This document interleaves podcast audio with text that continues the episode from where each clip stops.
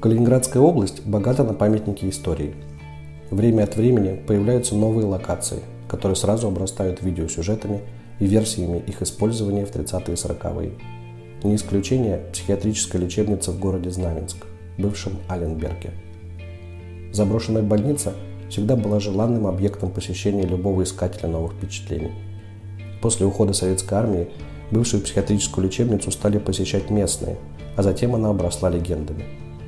Одно из упрощений – рассказ о расстреле пациентов в 1940 году подразделениями СС. Почти в каждом видеосюжете, который я просмотрел – Данная версия является основной.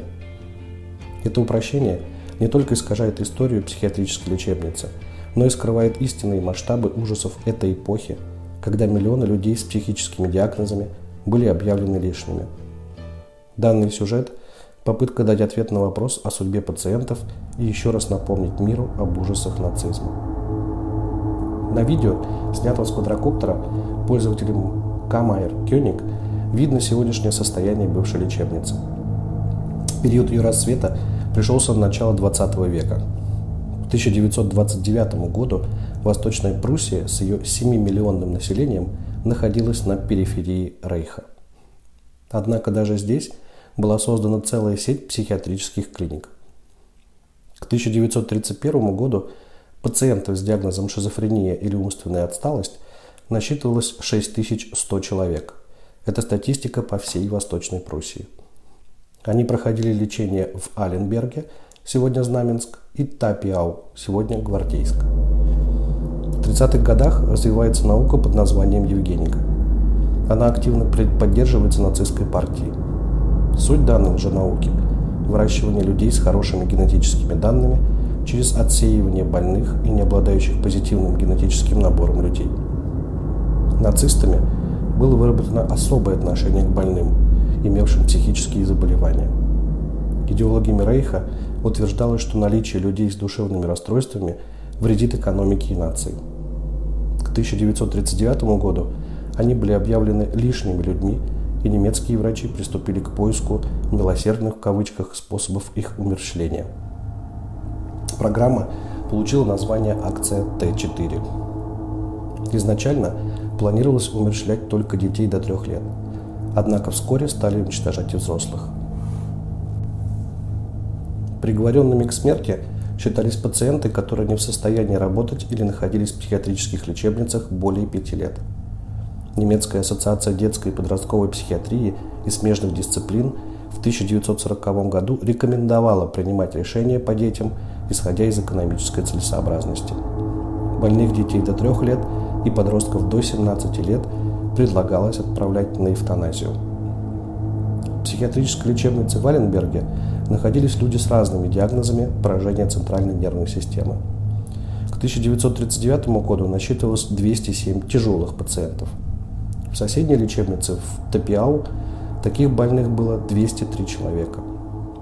Изучая данный вопрос, я наткнулся на статью в немецком научном журнале об истории медицины – по поводу психиатрии в Восточной Пруссии.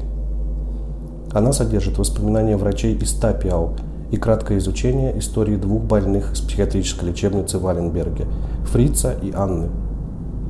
Реализация программы Т4 на территории Восточной Пруссии началась в 1939 году и продолжалась до лета 1941 Психиатр из Тапиау пишет, «Мы получили задание найти около 200 больных – которые имеют безнадежные диагнозы или же не могут работать. Отбор был сделан врачами. Отправка пациентов происходила не в нормальном режиме. Персоналу не разрешили пойти с ними. Никаких лечебных карточек при отправке транспорта не потребовали. Эта акция никак не будила подозрений. Напротив, мы считали, что это помощь, которую нам оказали, чтобы освободить дополнительные койки для психически больных людей.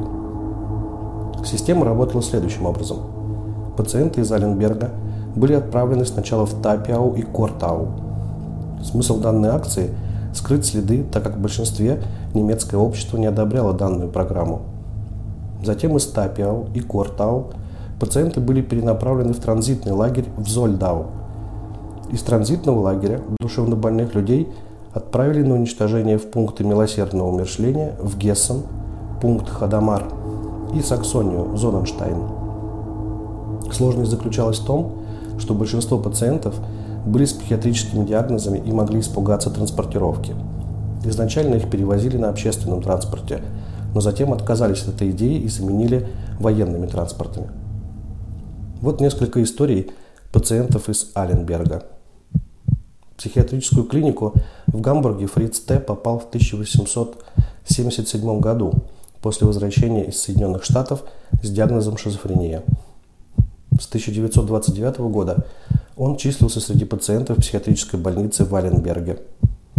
В мае 1940 года переведен в клинику Кортау. В июле 1941 года отправлен в Саксонию, где уничтожен в газовой камере в Пирне. Анна С. родилась в 1906 году. Первоначально содержалась в психиатрической больнице в Валенберге, также с диагнозом шизофрения. Затем переведена в Кортау. В июле 1940-го ее учетную карточку можно было найти в Варнсдорфе.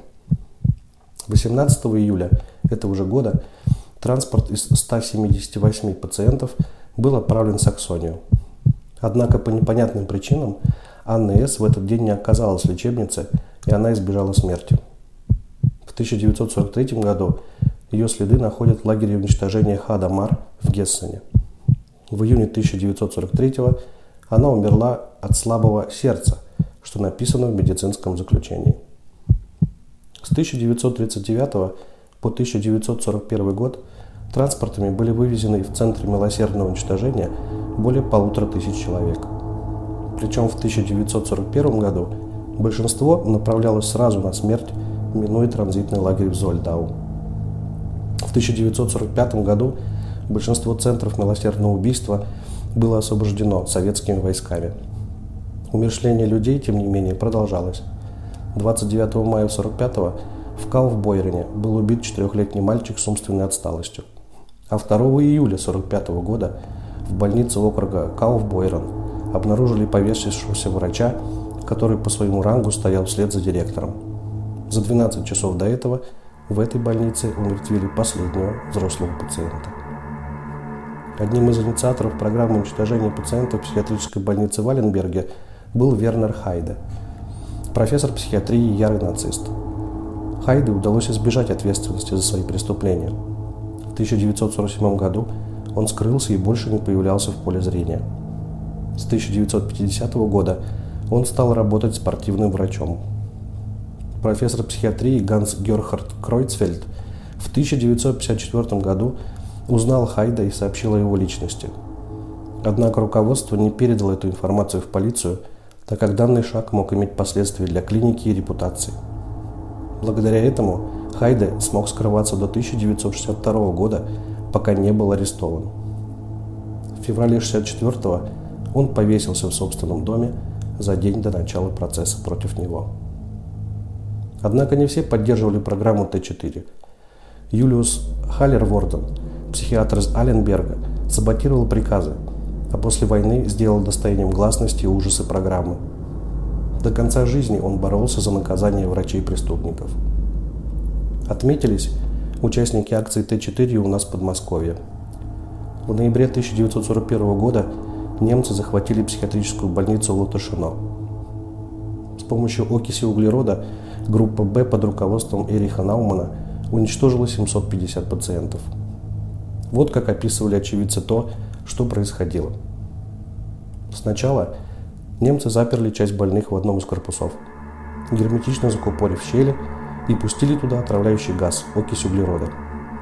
В страшных мучениях погибли десятки пациентов. Потом людей травили ядами, слабых запирали в палатах, где они умирали от голода и жажды. Сегодня работники психиатрической больницы номер 12 в Микулино Каждый год несут цветы к могилам погибших и зверски замученных. Это таблетка для памяти. И наша задача не упрощать историю, а рассказывать о преступлениях нацизма как можно большему числу людей.